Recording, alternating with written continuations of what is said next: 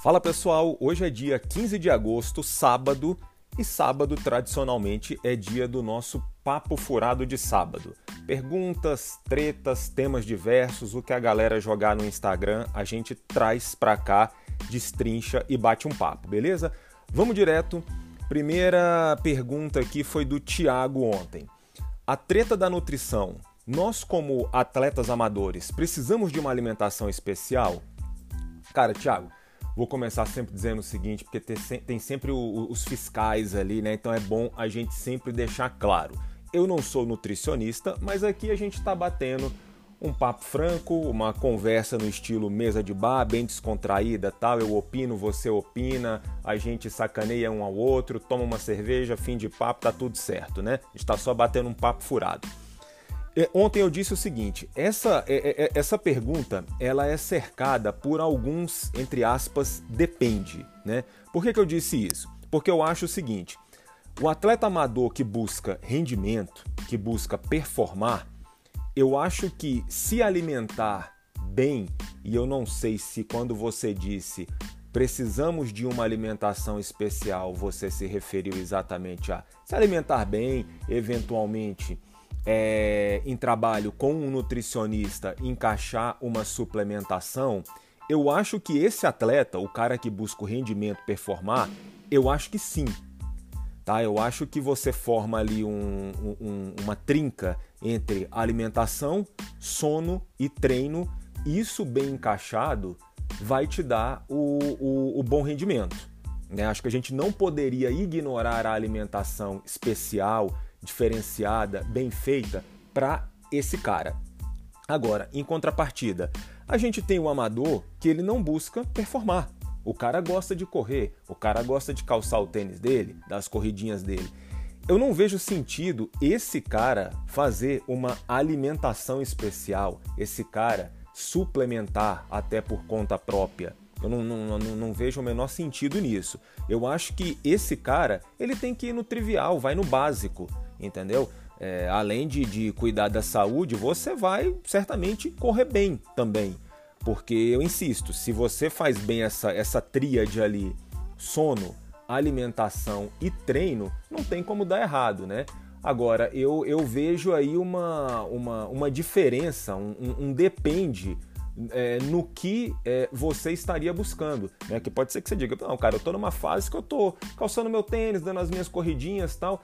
Eu acho, cara, eu acho que quem, quem tá nessa, nessa vibe, nessa pegada, não tem que ficar inventando muita coisa, né? Agora, eu acho que quando você está querendo objetivos mais ousados, você realmente está querendo ali fazer algo é, diferenciado, é, também é sempre bom deixar claro que não significa dizer que você vai, vai abdicar de tudo, né? Eu só acho que uma alimentação bem feita, nesse caso, ela vai sim contribuir, beleza? Vamos para a próxima aqui. O Paulo. Cara, na sinceridade, tá com ânimo para correr esse ano? Paulo, eu até é, disse um, um pouquinho sobre isso ontem lá, né, no, no Instagram. Por aqui, cara, a, as mudanças ocorreram, mas elas foram muito sutis, né? O, por exemplo, antes da pandemia, o meu volume semanal ali, ele ficava girando na casa de 65, 70. Tinha semana que rolava as loucuras, ia bater no 90, tinha semana que baixava um pouquinho de novo, 70, 75, ficava nessa, né? Mas se eu tivesse que colocar uma média, mais ou menos uns 65 quilômetros aí, né? 65, beirando 70 e tal. Agora a pandemia veio, tal, não sei o que. No começo eu, eu continuei correndo, depois eu tirei um pouquinho, fui para bike, agora eu voltei. Devo estar tá correndo alguma coisa aí, cara, semanal, na casa de 50. Tem semana que belisco com 55, tem semana que fica ali nos 47, alguma coisa do tipo, entendeu? Tô pautando um pouquinho é, é, em, em treinos leves, é, ritmo contínuo, o que a gente costuma chamar de ritmo, né? E o famoso forte leve lá, né? É, tem dia que eu vou, dou uma esticadinha, pá, diminuo. Eu tenho, eu tenho procurado é, me envolver um pouco com esses três estímulos para não perder totalmente contato com a coisa. A única é, regra, se eu posso chamar assim de regra, o, o, as minhas corridas elas não estão durando mais do que 50 minutos, entendeu? Em média, em média, elas têm durado até uns 40 minutos, então eu não tenho passado muito disso não. Estou procurando só mentalizar um pouquinho, não perder tanto contato com a coisa, ficar fazendo uma coisa realmente que me mantenha no jogo para quando eu tiver que realmente né, me sentir aí disposto, quando os calendários voltarem, não sabemos quando isso vai acontecer tal, eu precisar me envolver com o método de treinamento, eu não ter perdido tanto contato com a coisa. Agora, cara, olha só, é, ontem eu não falei sobre isso, gostaria de falar aqui. Não se cobre, cara, não se cobre tanto. Eu acho que não é momento para isso, né? É, pensa, pensa em tudo que aconteceu, cara, sabe? Assim, vamos sair um pouquinho da nossa bolha da corrida, olhar para o contexto geral, tá? Olha para tudo que rolou é, é, em, em, relação à pandemia, pessoas que perderam entes queridos, pessoas que já não estão mais aqui, pessoas que nesse momento estão aí num hospital. Eu acho que quando a gente abre um pouco a nossa mente para olhar esse contexto geral, é, teoricamente a gente passa a se cobrar menos, cara, entendeu? Então, assim, acho que não é ano para esse tipo de cobrança.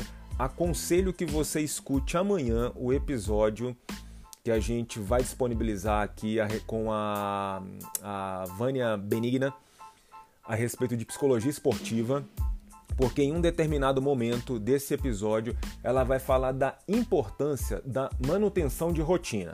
Aí eu acho legal. É, é, é, eu, eu tenho tentado fazer isso, eu tenho tentado assim não perder contato com a coisa. Eu não digo aquela rotina de quando estava tudo ali, né, na, na normalidade. A gente pode, pode dizer que agora não estamos numa normalidade, né? Mas eu tenho é, é, procurado manter certos hábitos, porque eu acho que isso faz muito bem para a cabeça e, claro, para que a gente não perca tanto contato com aquilo que a gente gosta de fazer, beleza? Mas não se cobre tanto não, cara, é, é normal, esse ano tá muito atípico, bola para frente, beleza? Na sequência aqui, é a Ana Paula. Maior prejuízo na corrida em 2020.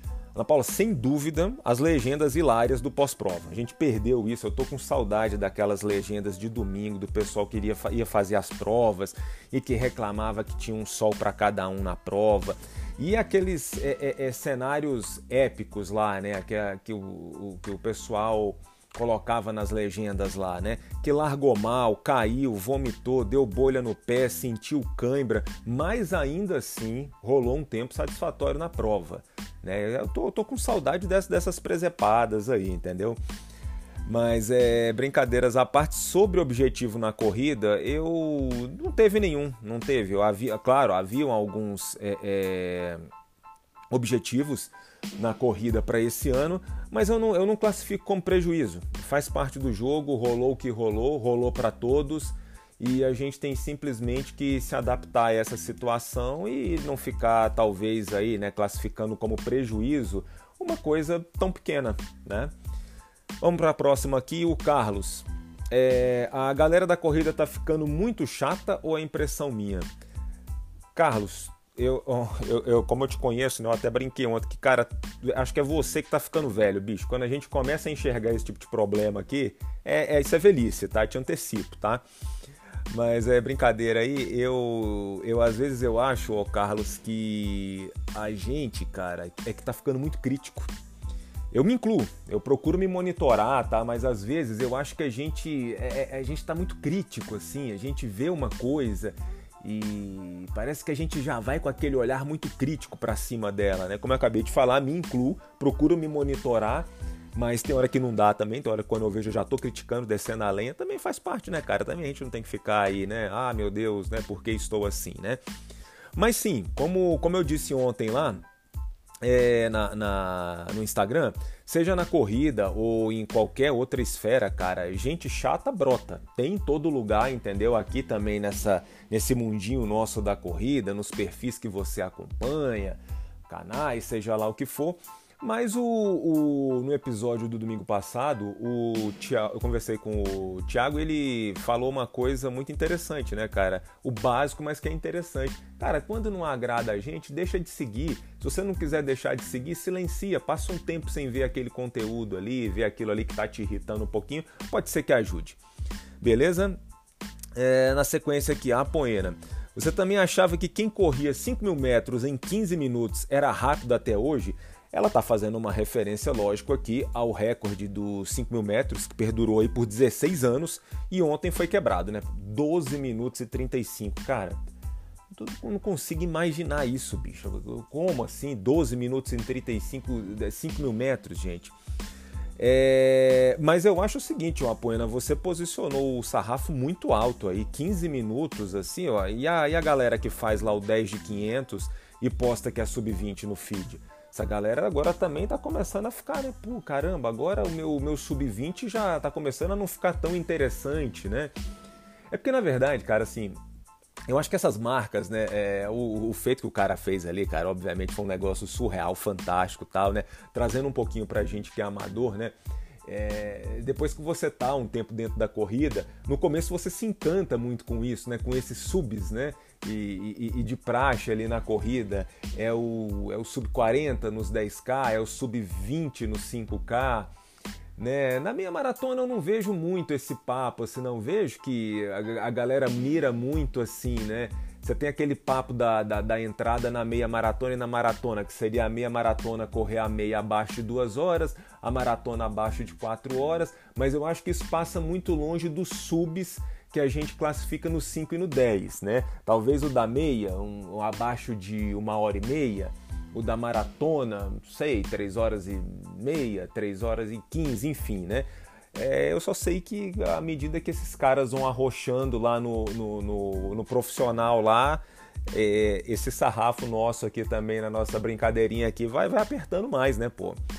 Mas enfim, é, foi um, um, fato impressionante, cara. Realmente é, é, de tirar o chapéu, né? Fantástico aquilo que aconteceu ontem. Vamos lá.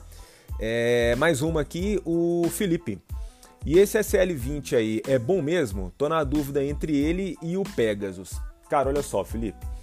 É, eu, eu, gosto de esperar um pouco mais para avaliar o tênis, né? O, o, SL20 eu corri 30 km com ele até agora, eu tô numa pegada de correr mais ou menos 7, 8 km, então eu fiz aí alguns treinos com ele aí, mas ainda não, não, não cheguei ao menos a 50 quilômetros, né? Que acho que a gente começa a ficar com uma impressão um pouco mais legal do tênis, tá? Como eu disse até numa, numa postagem, eu acho ele um tênis leve, é 230 gramas no tamanho 42. Achei ele de fato bem leve. Questão aí que todo mundo fala dele também, quando você pega para ler um pouquinho, pesquisar, bem respirável, cabedal bem ventilado, tem aquela batida seca característica de tênis com essa pegada, um pouco mais ali rápidos de performance, mas eu notei um conforto, tá? Por exemplo, nesse aspecto, comparando ele com o Pegasus, eu acho ele mais confortável do que o Pegasus. Lembrando que Pegasus aqui eu só posso falar com um pouquinho mais de propriedade do 36, tá? 37 eu não tenho, é, do 36 para trás também eu não, ainda não, não, não, não tinha experimentado, então estou me referindo ao Pegasus 36, tá? É, cara, aí já que você falou em, em Pegasus aí, eu vou antecipar uma questão aqui também. Comparando com o SL20 e, e olhando para o Pegasus 36, o solado do Pegasus 36, cara, ele é uma coisa realmente surpreendente para tênis de esporte. Entendeu? Tênis que você compra ali para os seus treinos mais rápidos, treinos de tiro, de ritmo e tudo mais. O 36 aqui tá com 270 km, cara, o solado dele tá impecável um tênis desse porte, um tênis que você compra ali, um tênis para fazer treinos rápidos, de velocidade e tudo mais, batendo 300 km e com um solado impecável. Então, o Pegasus 36, eu gosto muito dessa pegada seca que ele tem. É, aí, aí entra muito uma questão de fase, né, cara? Há uns anos atrás eu gostava de tênis bem seco, bem seco mesmo não é que eu deixei de gostar, é que na verdade eu tô preferindo um, um, um, mix aí, entendeu? E o Pegasus 36 ele é bem seco mesmo, mas o solado dele show de bola, tá? Voltando um pouquinho pro SL20, é, eu, tô, eu, tô, eu preciso esperar um pouquinho mais, mas tenho notado o seguinte: é, médio pé para frente ele tem ali aquela borracha continental, ali zeradinho impecável. No calcanhar é, é, a Adidas utilizou um outro material ali. E, cara, o seguinte: o tênis está com 30 quilômetros e ele tá com um desgastezinho ali que, no meu entendimento, na minha visão, no que eu analiso quando eu compro um tênis, eu achei meio precoce o que aconteceu ali. Tá? Então eu preciso esperar um pouquinho mais, tá? Olhando para a parte solado, eu digo o seguinte: é muito legal o, a, a, parte do solado continental, ali, aquela divisão que a Adidas fez. É, talvez presuma-se que quem opte por esse tipo de calçado vá realmente utilizar muito essa parte média do pé ali para frente, né, para realizar a transição das passadas e tudo mais. Mas eu preciso observar um pouquinho mais esse solado, ok? Falando sobre preço, cara, o SL20 600. Pegasus 36 você já consegue encontrar ele a 400. Vira e mexe tem promoção que você encontra um pouquinho mais barato, porque já temos o 37 no mercado. A gente está falando de 200 reais de diferença se você encontrar uma promoção até um pouco, até um pouco mais.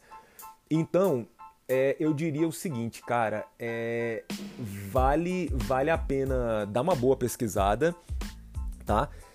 Vejo o SL20 com mais conforto do que o Pegasus 36. E o SL20, apesar de, de ter mais conforto, é mais leve que o Pegasus 36. Então, nesse ponto, é o SL20. Tô de olho no desgaste do solado para a gente tentar bater o martelo e chegar numa conclusão final. Beleza?